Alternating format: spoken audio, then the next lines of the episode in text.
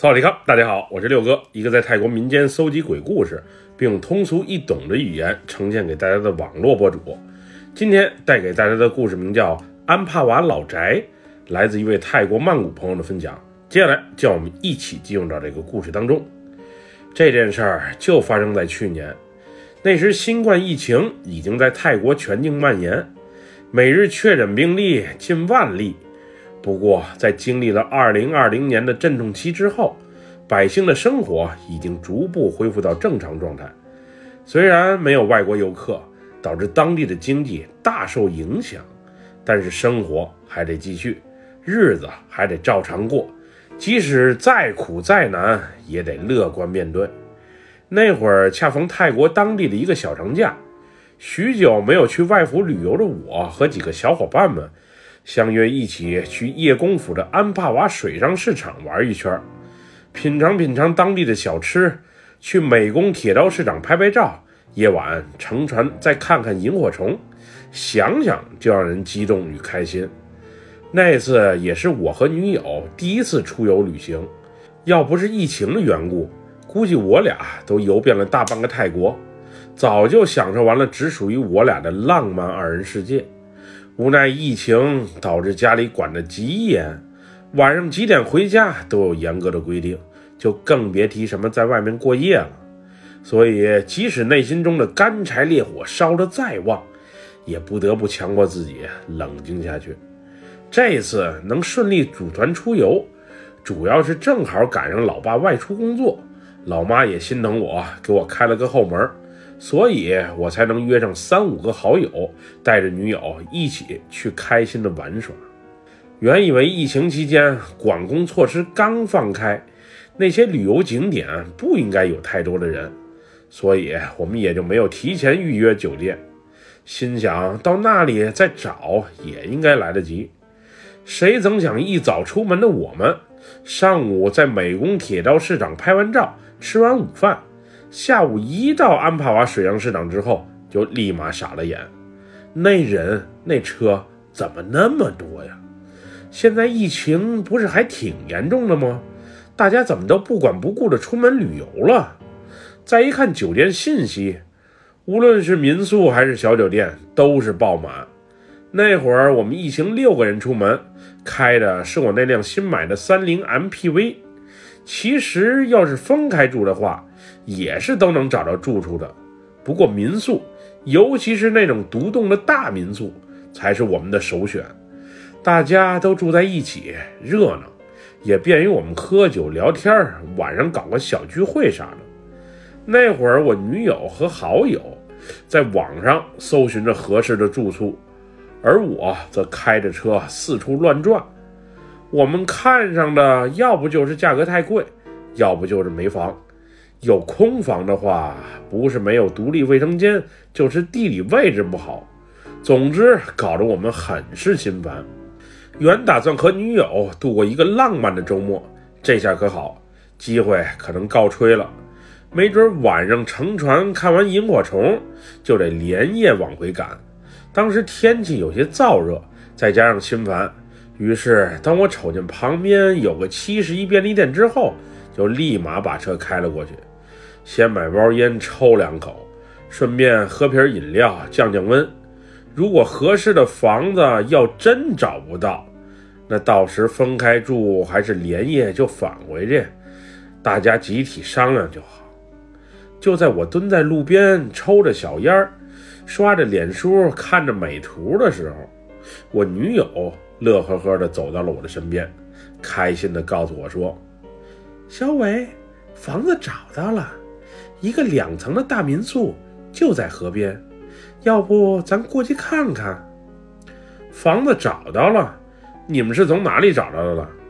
两层大民宿，那还真不错，价格贵不贵？应该不便宜吧？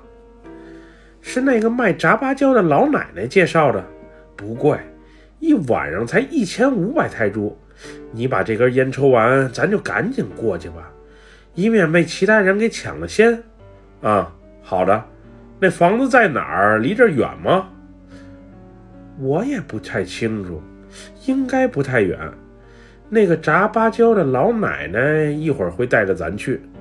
说到这里，我的女友小花指了指远处卖炸芭蕉的老奶奶。两层大民宿还在河边，这一千五百泰铢的价格未免也太过便宜了吧？这么好的房子，为啥在这旅游旺季没人租呢？不会是有什么问题吧？一会儿看看再说。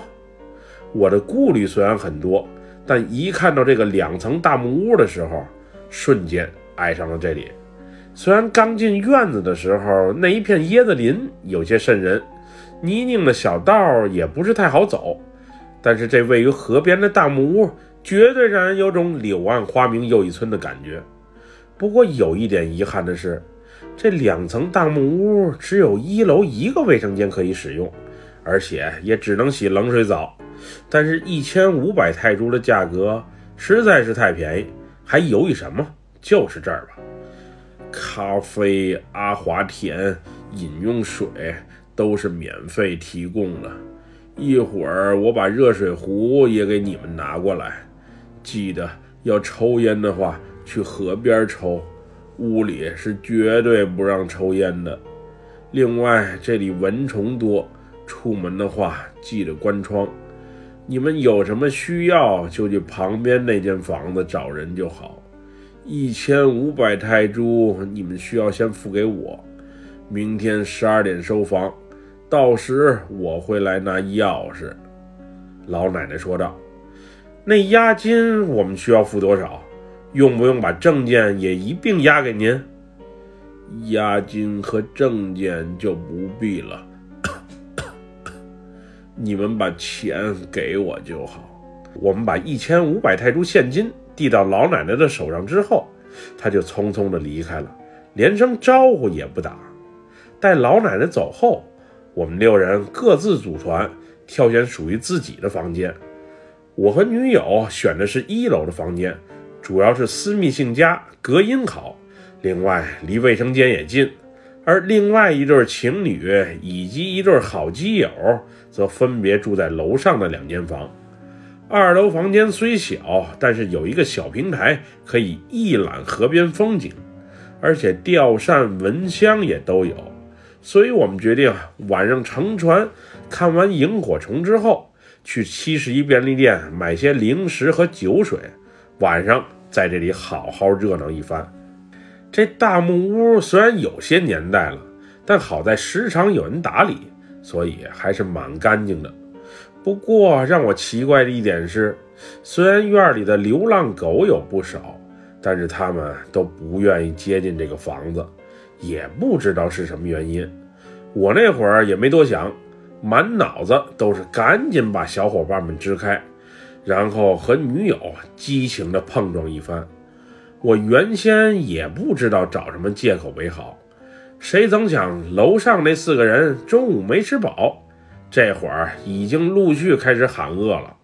他们想先吃点东西垫垫肚子，问我们要不要一起。虽然那会儿的我也有些饿，不过有更重要的事情还在等着我去做。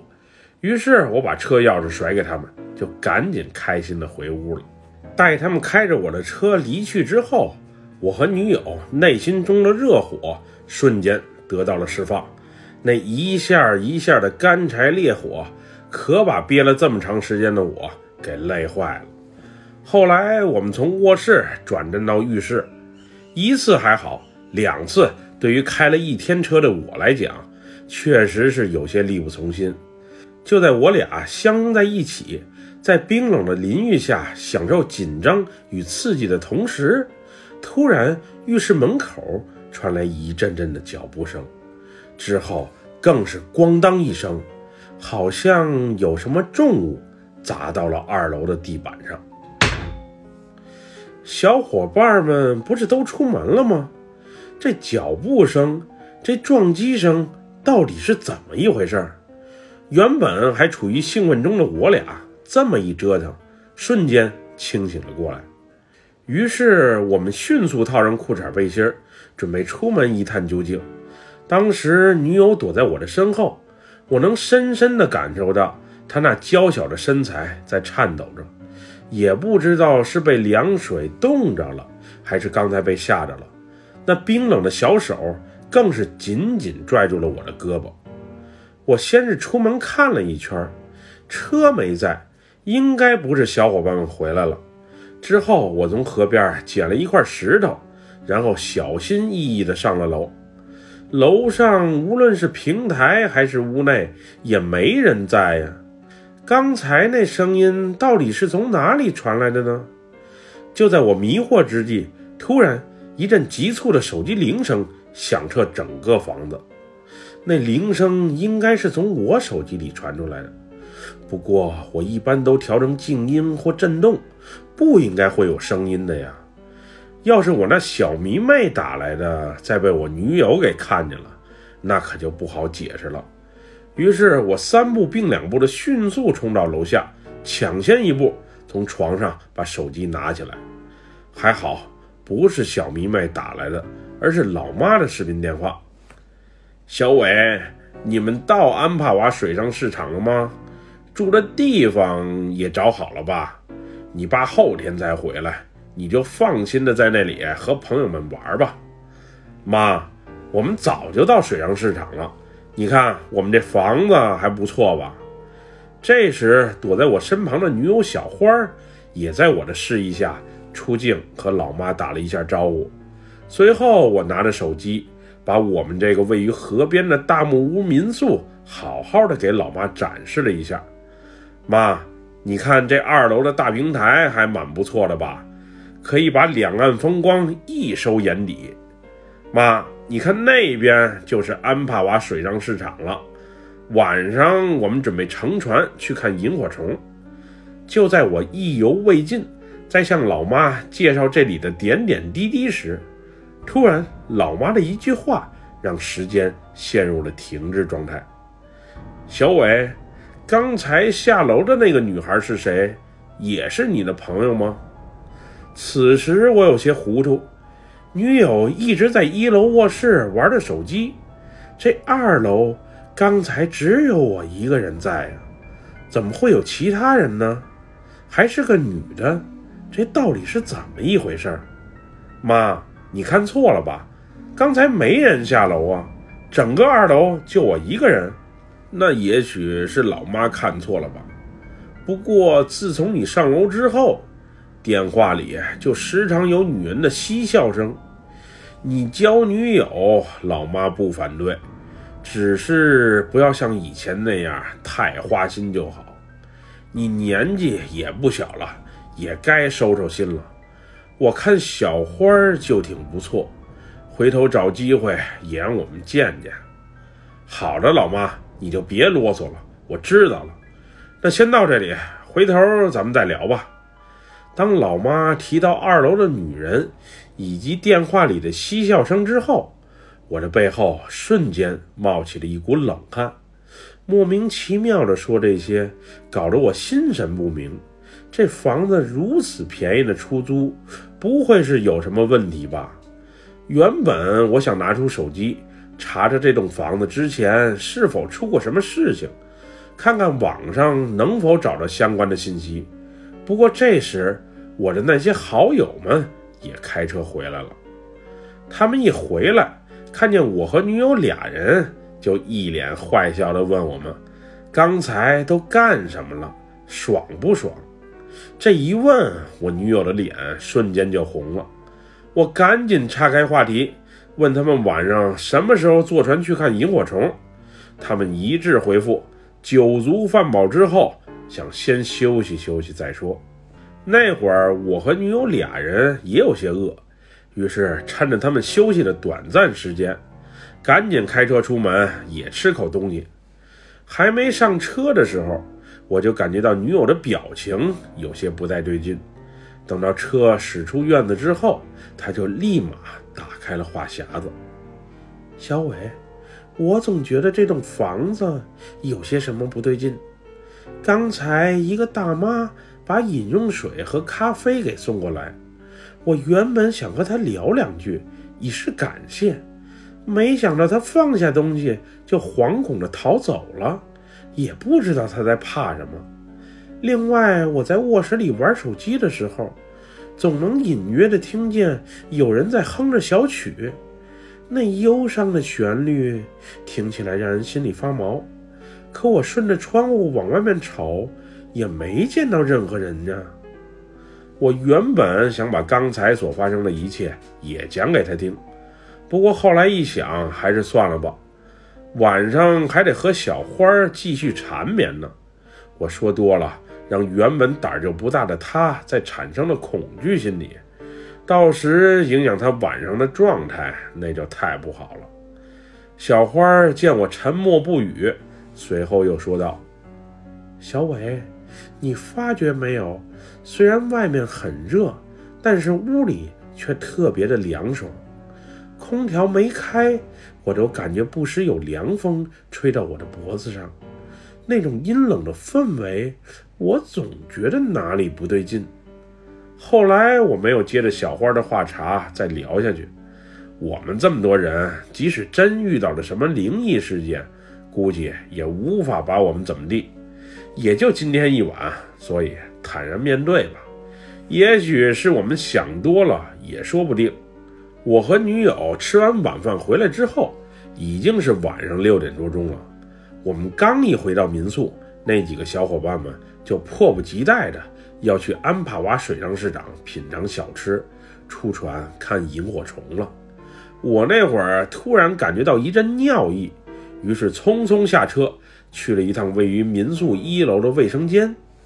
那时天色已经渐渐黑了下来，因为实在憋不住了，所以我连灯都没来得及开，就直接冲了进去。就在我尽情释放之时，只听“咣”的一声，原本虚掩的卫生间门竟然自己关上了。之后，从我的头顶上方。缓缓传来女人的哭泣声，哼哼哼哼哼哼那声音虽然很弱，但是节奏感特别的强。当时这么一下，我不仅尿手上了，还直接尿到了裤子上。这房子真是奇了怪了。还好我胆子大，轻易不会被吓倒。之后那哭声越来越强烈。我缓缓地把头抬了起来，只见黑暗之中，貌似是有一双眼睛，在隔着上面楼板的缝隙瞅着我。不过我也不确定是自己太敏感了，还是那双眼睛确确实实的存在。但是那哭声，我确认自己没有听错，它就是萦绕在我的耳边，时强时弱，很是闹心。我那会儿还特意拿出裤兜里的打火机，点燃之后举得高高的，以免能看清上面的状况。我感觉那就是有一双眼睛在盯着我看。不过，当我点亮打火机之后，那双注视着我的眼睛就唰的一下不见了，而那哭声也突然一下就消失了。之后，门更是咵的一声。自己又打开了，在毫无外力的情况下，这门一关一开，真是奇怪的很。我原本还想再瞅瞅，到底是谁在捣鬼，可是这时同行的阿丽已经找了过来，还一脸不开心地埋怨我：为什么卫生间上这么久，磨磨蹭蹭的，到底是在干啥？那时我已经意识到。也许，可能，这间有着数十年历史的大木屋真的有问题，有没有鬼我也不确定。可是这里真的很怪。那晚我们玩的特别的开心，难得大家集体出游一回，安帕瓦水上市场还这么的热闹，这感觉恍如回到了那个没有疫情的年代。后来我们几个包了一辆船去看萤火虫，讨价还价一番之后，也就八百泰铢，这价格在疫情前绝对是不敢想。几年没来安帕瓦水上市场了，几年没坐船游美公河了，两岸的风光也变化不少。以前河岸两侧都是老宅或荒地，现在则出现了不少超奢华的别墅，那种两三层的大 house，让我们这种见过些世面的曼谷人都惊叹不已。没想到这船顺着湄公河溜达了一圈，最后竟然转到了我们那间河边别墅的旁边。我清楚地记得，走之前，屋内及屋外所有的灯都是关了的呀。可是那时二楼平台的小灯竟然开着，而且还一闪一闪的，很是诡异。就在这时，坐在我身旁的女友紧紧地拉了我的右胳膊，然后小声对我说了些什么。那会儿船上的马达声实在太吵。所以我根本听不清他到底在说什么。等到船回到安帕瓦水上市场下船的时候，我才发现，不光是我女友，刚才坐在我身后的几个好友，脸色怎么都那么的差。我那会儿还以为他们是晕船了，所以招呼大家到岸边的一家冷饮店先坐会儿，吃点小吃，喝点冷饮，休息一会儿。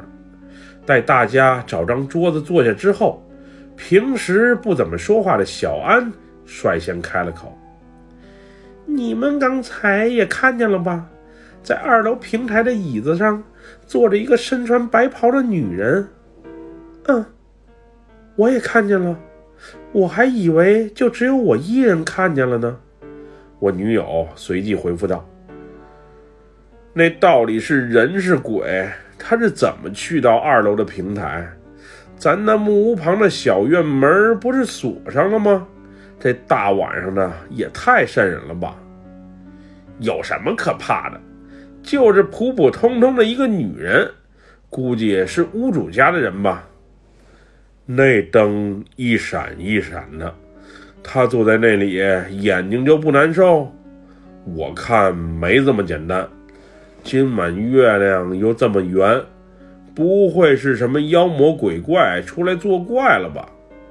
实话实说，刚才那几个人你一言我一语，我还真没搞清他们在议论什么。后来我越听越意识到，他们聊着，不正是我们所住的那个大木屋吗？那灯一闪一闪的，我也注意到了。可是坐在二楼摇椅上的女人。我没发现它的存在呀，不过我眼睛有问题，视力不是太好，可能也导致我没能在第一时间发现蹊跷之处吧。既然那屋子这么诡异，那今晚的 party 还搞不搞？房子还继不继续住了？终归大家得统一一下意见。我们四个男生都无所谓。所以，虽然那两个女生不是太情愿，但最终还是拗不过我们，被我们给强行说服了。在回民宿前，我们吃的喝的没少买，啤酒来半打，威士忌来两瓶，再加上气泡酒、果汁儿，总之量绝对够。另外，虽然肚子已经吃的挺撑的了，但是为了今夜的狂欢，零食还是不能少的。之前的种种怪事儿确实搞得我心里犯嘀咕，不过我真心不把他们当回事儿。我是那种大大咧咧、混不吝的男生，之前和人打架，脑袋都开过瓢。即使你是恶鬼，你还能比那些拿着板砖和管制刀具的坏人狠？所以，不论你是谁，只要敢在我面前现身，只要敢伤害我身边的人，尤其是我的女友，我一定好好教训你。在那个月黑风高的晚上，我们刚一进大院门，就不时有椰子从树上掉下来，并发出砰砰的响声。那院里也没灯，虽然一百多米的路不算长，但我生怕这椰子掉下来会砸到我的新车，回头车坏了不说，还少不了老爸一顿埋怨。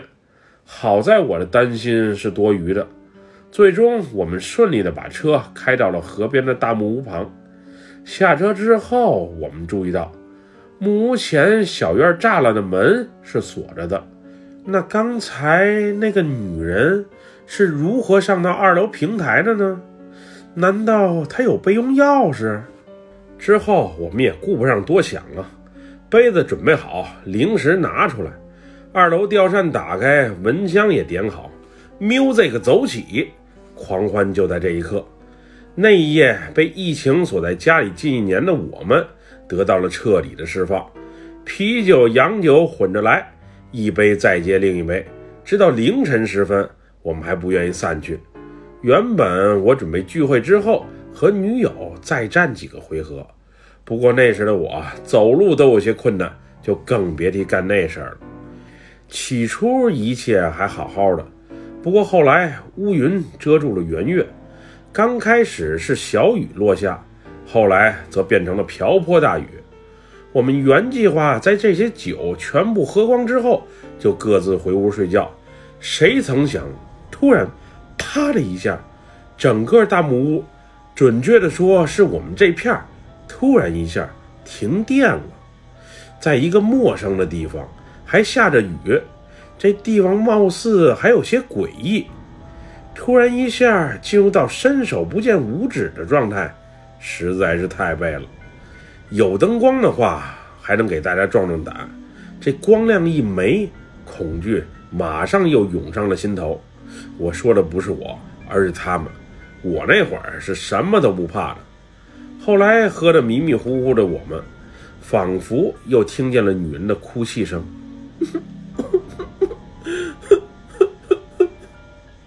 与此同时，貌似还有女人，为什么要骗我？为什么要骗我？为什么要骗我？的埋怨声回荡在耳边。后来酒劲儿有些上头的我，感觉从椅子上起来都有些困难，而且黑暗之中还不时有人在我耳边吹着凉风。那阵阵凉风不仅阴冷。而且还臭得很，就和什么东西腐烂了一样。之后尖叫声从我身后响起，我感觉肩膀一沉，就砰的一声，顺势倒在了地上。之后的事情我就不知道了。等到第二天早上起来，我发现昨夜我们竟然都在二楼平台的地板上睡着了。我算是最先醒来的。那会儿我定眼一看。我女友小花躺在了离楼梯口不远的位置。当时我注意到她脖子上有一道红斑，而且腿上、胳膊上还有一块块的淤青。看见这些，我心里别提多生气了。是谁昨天趁我喝醉来占我女友的便宜？要是让我知道了，我绝对饶不了他。于是，在气头上的我把他们纷纷叫醒，以便问个究竟。这时我发现，不光是我女友，每个人脖子上以及身上都有莫名其妙的伤痕，不是红斑就是淤青，总之奇怪的很。而且当他们看到我之后，那惊恐的表情更是吓了我一跳。小小小伟，你脖子上的手印到底是怎么一回事？后来进屋一照镜子，我才得知，我脖子上。竟有十个手指痕，死死掐住脖子所留下的红色印记，那痕迹啊清晰可见，一看还没少用力。要不我早上醒来的时候，怎么感觉到呼吸那么费劲呢？原来昨晚脖子一直是被人掐着。估计要不是我脖子上带着老爸从庙里请来的护身符，也许昨晚我小命不保。也说不定，可是我们几个到底是招惹了谁？估计身上的红斑和淤青不是人干的，而是鬼留下的痕迹。可是我们与你无冤无仇，你为何要对我们下如此的狠手呢？我身上莫名的斑痕是最多的，其次就是我女友。一见这情况，我们立马意识到这房子肯定是不能多待了。昨晚停电后，那为什么要骗我？为什么要骗我？的女人哭泣声，大家也都听见了。这一切的一切实在是太诡异了。估计那老奶奶便宜租给我们这栋房，也正是因为这里啊，经常发生灵异事件的缘故。后来待我们冷静下来之后，我就不停地打给老奶奶所留下的那个电话，可是无论打了几遍，换了几个手机去打，那边就是没人接听。反正也没押金，那就这样吧。吃过一回亏，以后这里啊肯定是不敢再来了。我原本打算问问住在旁边木屋里的当地人，这间民宿此前到底发生过什么。不过那天大家好像都在躲着我们似的。我在大院里溜达了一圈，但却一个人的身影都没发现。奇怪的是，那天停电之后。没人记得起到底发生了什么，而我最后所听见的尖叫声，则是我的女友小花发出来的。她也只是模糊的记着有一个穿着白袍的女人突然飘到了我的身后，之后的事情则完全没了印象。这就是我的故事，一个说出来大家可能不太相信的故事。后来我上网查了一下当地的资料。也没能找到任何有用的信息。我还特意把这件事儿说给过老妈听。平时喜欢拜佛的她，后来告诉我，也许那间民宿里曾经有人自杀过，怨气导致他一直带着愤恨留在那里。为什么要骗我？为什么要骗我？估计是为情所困吧。自从这件事发生之后。再提起安帕瓦水上市场那几个字儿，我心里啊多少还是有些恐惧的。原以为自己很强大，谁曾想当真遇到了事儿，自己远没有想象的那么坚强。最近泰国也陆续解封了，我也准备带着新女友出国玩一圈。